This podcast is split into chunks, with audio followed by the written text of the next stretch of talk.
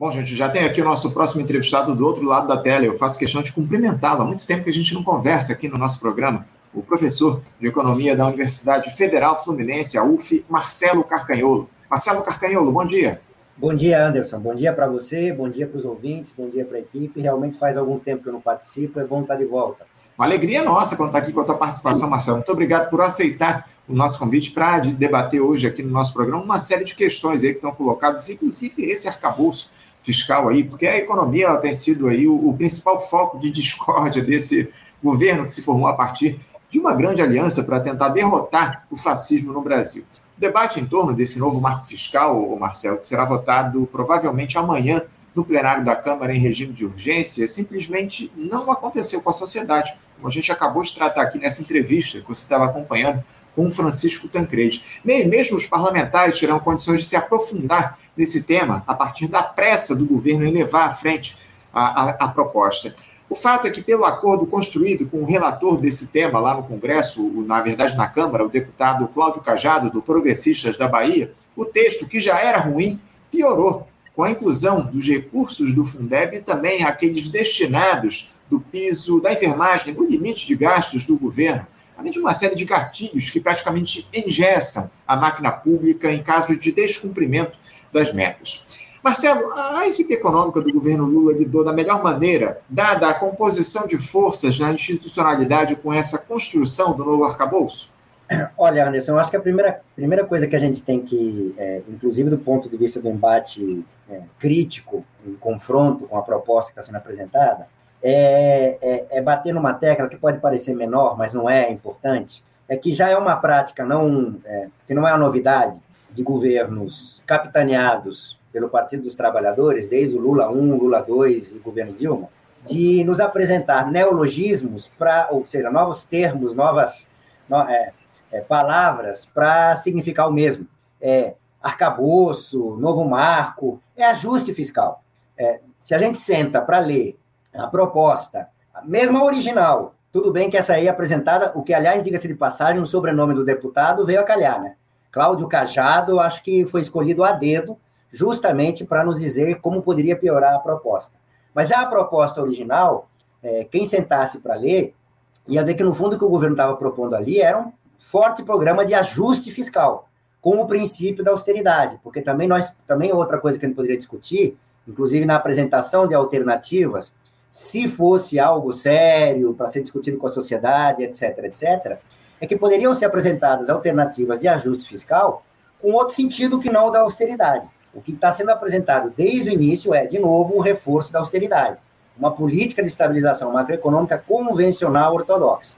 Então, eu, eu, eu confesso, Anderson, que eu até me recuso a usar um pouco o termo arcabouço, novo marco, e volto para o velho termo, é ajuste fiscal mesmo. É, não tenham vergonha do que estão propondo. E a pressa, a pressa, ou em outro neologismo, a urgência, nada mais é do que outra forma de nos dizer que não é para ser discutido com a sociedade.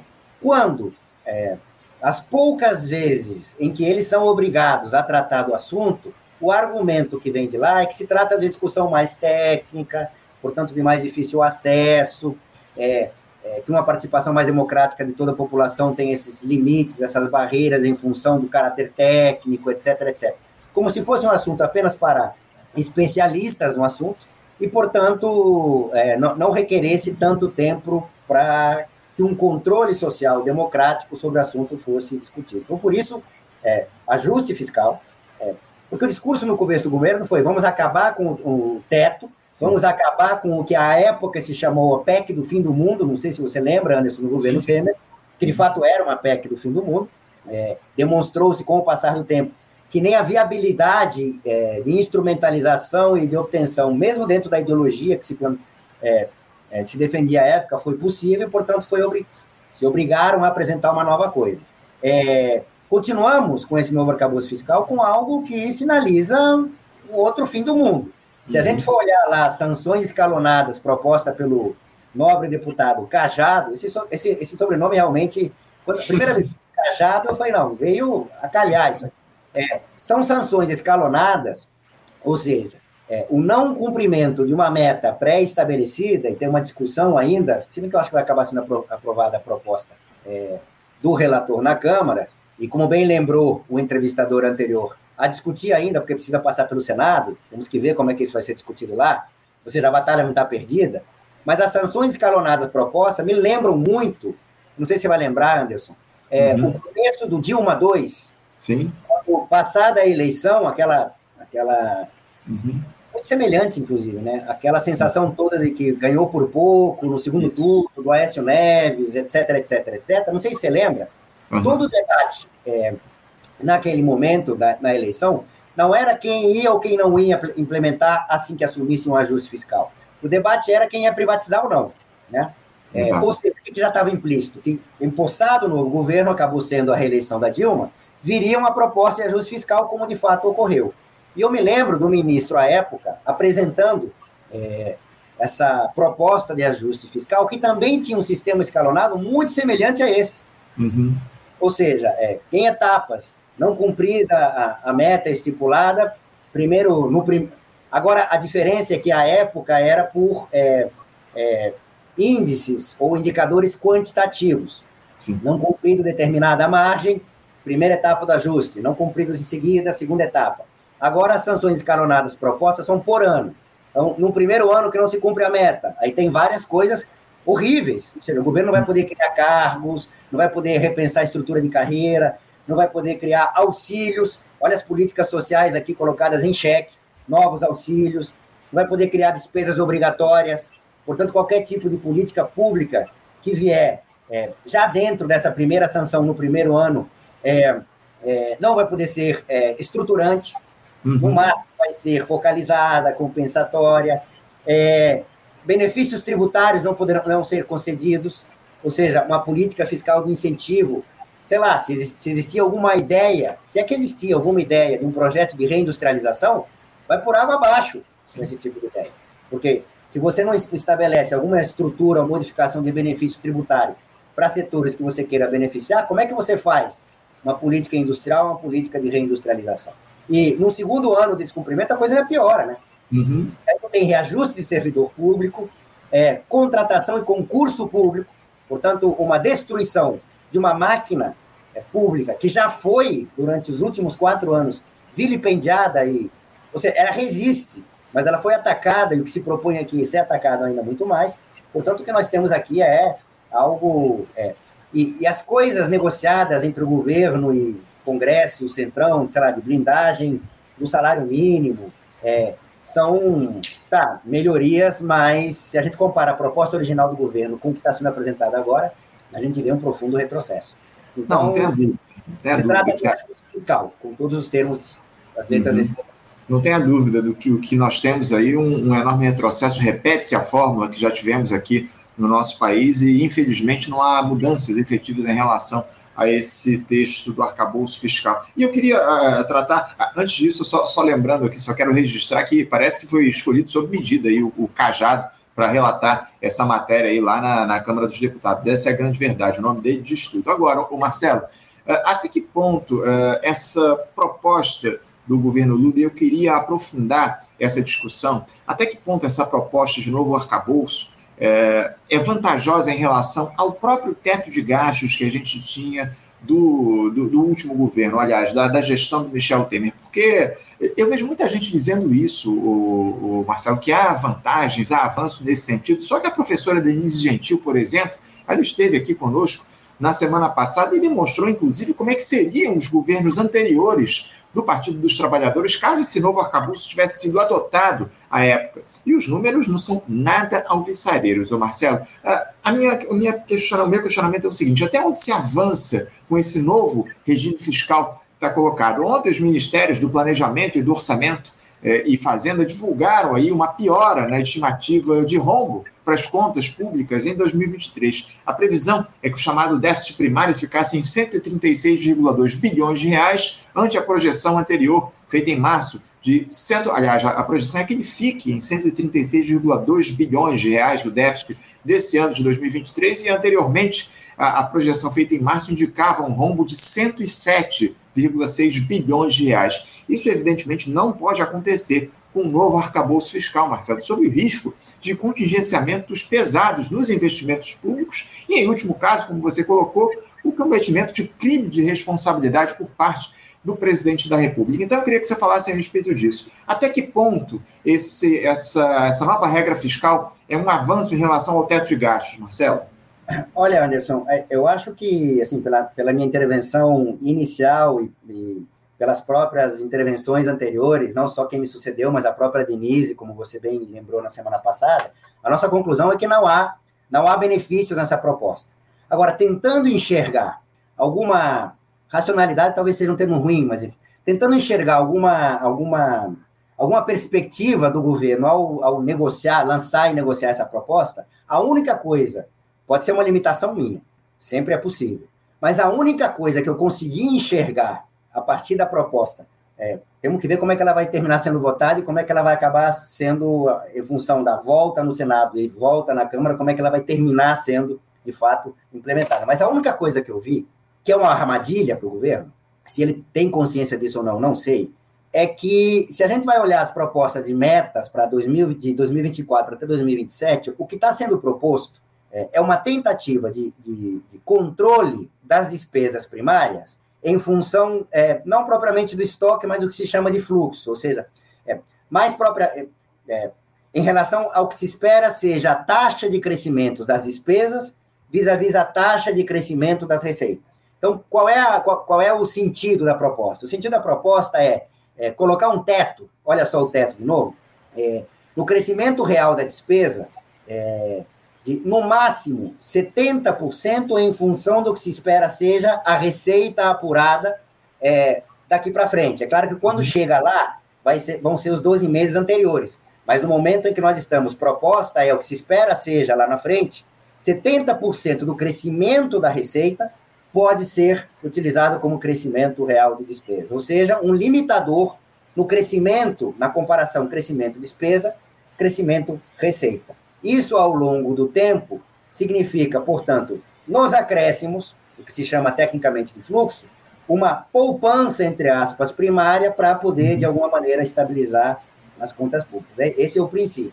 Agora, por que, por que eu digo que é uma aposta e uma armadilha para o governo? E eu acho que ele não tem consciência disso. Ou tem e tem outros compromissos, outros interesses. Mas, enfim, porque isso pressupõe, portanto, que vamos dar aqui o benefício não da dúvida, mas da crença, de que, de fato, esse governo tem é, algum compromisso com o programa político que foi apresentado nas eleições do ano passado.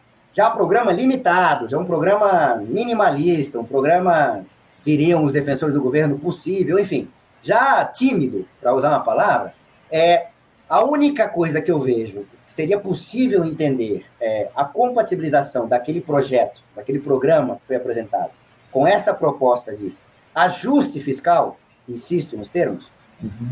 é de duas uma, ou uma combinação das duas. Ou se está apostando numa volta do crescimento da economia, o que me parece improvável. Por quê? Porque com o crescimento da economia, as receitas do Estado crescem, e ainda que você coloca lá um gatilho que você não possa é, aumentar as despesas é, no mesmo ritmo em que cresce a receita, pelo menos com o crescimento da base, via crescimento econômico, via arrecadação do Estado, você teria alguma folga para implementar políticas sociais, enfim, alguma coisa que estava lá no projeto do governo. Essa é a primeira possibilidade, o que eu acho extremamente improvável. Não vou dizer impossível, mas improvável. A outra, e, é, e por isso também uma armadilha para o governo, é apostar todas as fichas em algo que virá ainda, que é a reforma tributária. Ou seja, o governo é a única racionalidade que eu vejo nisso. O governo estaria apostando, portanto, é bom, já que nós temos ali uma trava, é, precisamos crescer a arrecadação para, se não todo o crescimento da arrecadação, uma parte dele a gente pode implementar com um aumento de gasto do governo, políticas sociais, etc. O que ou vem via crescimento econômico, e ou pode ser uma combinação das duas, apenas em termos lógicos, Sim. com uma reforma tributária que implique um aumento da arrecadação do governo. Não é por outra razão que, desde o início do governo, o ministro é, Fernando Haddad, vem colando as duas discussões. A reforma tributária tem que aumentar a arrecadação do Estado, seja por é, cobrança de dívida, ou, enfim, é, todas as coisas que ele vem é, falando naquele momento. Só que por que, que é uma armadilha? É, porque é algo que virá ainda. Então, você está rifando já numa proposta ruim agora é, do ajuste fiscal, porque não se trata de um novo arcabouço fiscal, é, em função do que você acha que pode vir a ser uma reforma tributária na frente, com uma uhum. composição do Congresso Nacional que tem horror a qualquer coisa que cheire a cobrança de impostos, seja em maior escala, seja no que de fato o país e a sociedade brasileira precisa já há décadas, que é uma reforma tributária de fato que mude o caráter estrutural de, um, de uma estrutura tributária que é extremamente regressiva para transformá-la numa estrutura tributária que seja progressiva, ou seja, quem ganha mais paga mais, cobrança não só de renda, mas também de riqueza, de patrimônio, o que significaria é, que os mais ricos pagariam mais. Duvido que o Congresso chegue a algo perto disso lá na frente. É, essas são as duas alternativas que eu, que eu vi, assim, como alguma uhum. racionalidade do governo. É, o que só agrava, enfim, a perspectiva do nosso uhum. futuro. Se o governo está é, com essas duas coisas, eu acho que não, não vai acontecer. Não tenha dúvida, não tenha dúvida. Não está no radar essa, essa melhoria da situação econômica global. Pelo contrário, na verdade, a previsão, a, a, o que se prevê e a projeção é de que haja uma recessão global para os próximos meses. Essa é a discussão que está colocada internacionalmente. Eu queria, aproveitando que você citou isso, o, o Marcelo, aprofundar nessa discussão da reforma tributária, que começa a ser rascunhada lá pela equipe econômica do governo. O vice-presidente e ministro do Desenvolvimento, Indústria, Comércio e Serviços, o Geraldo Alckmin, ele disse na semana passada ser preciso aprovar essa matéria na Câmara dos Deputados no primeiro ano de governo. Agora, o que eu temo, Marcelo, é que com essa correlação de forças que está colocada, com vários grupos exercendo influência sobre o governo, com a desarticulação da base do Lula lá no Congresso Nacional, uh, é possível que, que, esse, que essa discussão seja feita nesse momento, se discutir uma reforma tributária que precise tocar nos privilégios dos endinheirados do nosso país? Eu te confesso que eu temo aí que esse texto não dê conta dessa enorme desigualdade na tributação que há no nosso país. Como é que você vê, o, o Marcelo, no, no âmbito dessa discussão também do novo arcabouço fiscal, essa, esse debate a respeito da reforma tributária que vai acontecer certamente ao longo dos próximos meses?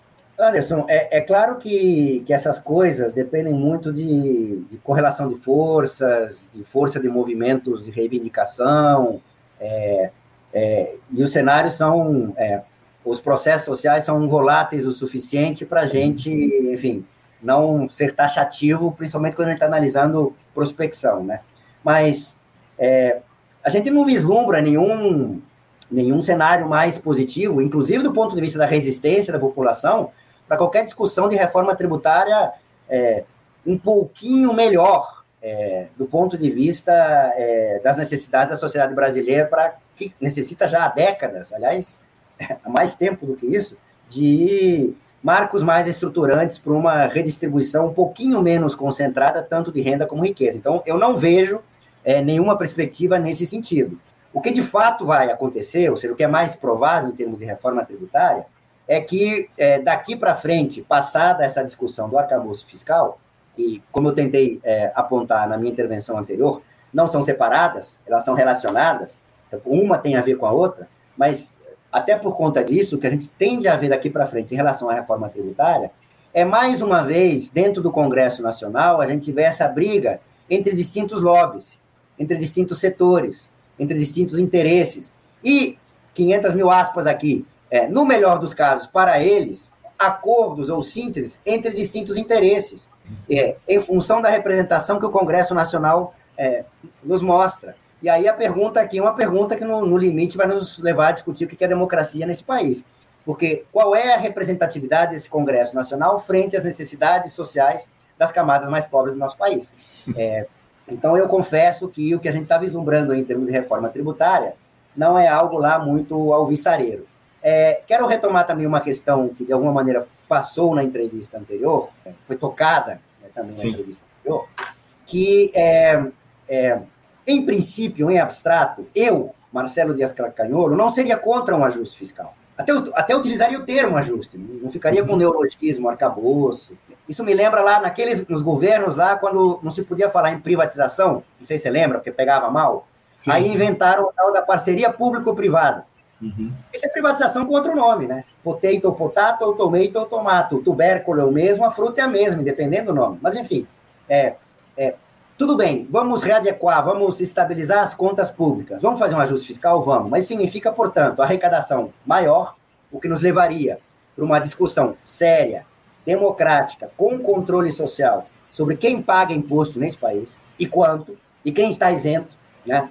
É, e um controle de despesas. E, e, é por isso que eu lembrei dessa questão em função da pergunta que você fez. Agora, quais despesas? Porque nunca, em nenhum momento, se toca nas distintas nos distintos componentes da despesa do governo. As despesas financeiras, ou seja, os gastos que o governo tem com rolagem de dívida, com pagamento de serviço de dívida, juros e amortização, é intocável. Não tem nenhum teto, nenhum novo arcabouço, nenhuma meta, nada que diga respeito aos gastos com despesas financeiras. É intocável. Portanto, todo o ajuste recai sobre despesas não financeiras. Gastos primários, saúde, educação, funcionalismo público, etc, etc. Por que não pensarmos um ajuste fiscal com metas? Olha só, estou usando até as palavras deles. Com metas para despesas financeiras. Não, aí não pode. Engraçado isso, né? Engraçado, né? Lamentavelmente, a, o, a discussão ela tem sido feita nas bases absolutamente que favorecem a turma do andar de cima. Essa é a grande questão e o detalhe está colocado. Para a gente encerrar nosso papo, Marcelo, infelizmente meu tempo está tá, tá esgotado aqui, mas eu ainda queria tratar com você a respeito de um tema aí que surgiu esses últimos dias, essa possibilidade, isso acaba afetando, não é uma, uma questão que está colocada interna no nosso país, mas acaba afetando é, a, a, economia global, porque essa possibilidade de calote lá dos Estados Unidos, caso o governo Biden não consiga negociar uma ampliação do endividamento por lá, algo que nesse momento parece muito difícil ser colocado.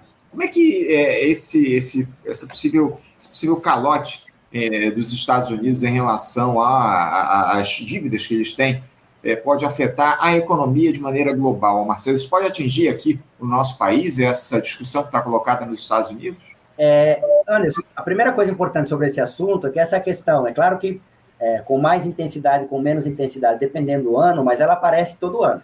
Ou seja, a grande quantidade, o enorme volume, a massa da dívida pública do governo é, norte-americano, estadunidense, é tão grande que sempre se coloca, em alguns momentos com mais intensidade, em outros momentos com menos intensidade, a capacidade que esse governo tem de rolar essa dívida.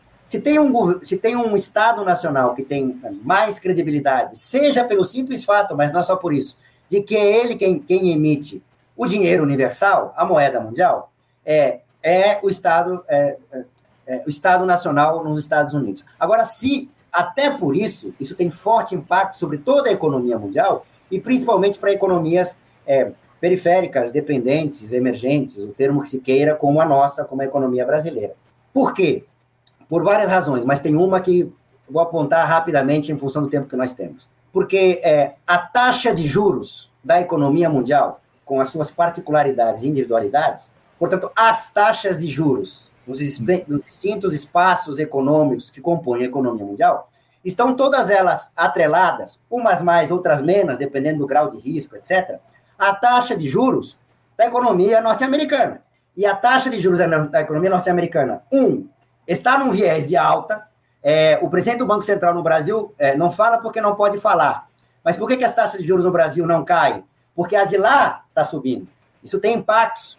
É, não está relacionado diretamente com a inflação, é, tem outros determinantes. É que ele não pode falar, mas eu falo. Eu não tenho nenhum. Né? É, então, a taxa de juros na economia norte-americana, que está com viés de alta, em função, e esse é o segundo ponto, em função da discussão que você está colocando, pode sinalizar na política monetária dos Estados Unidos maiores altas da taxa de juros é, é, lá, o que significaria um viés de alta, tudo mais constante, nas outras taxas de juros do mundo, o que significa um cenário ainda pior de contração da economia mundial e piora de todas as perspectivas que nós estávamos comentando aqui em função das apostas do governo.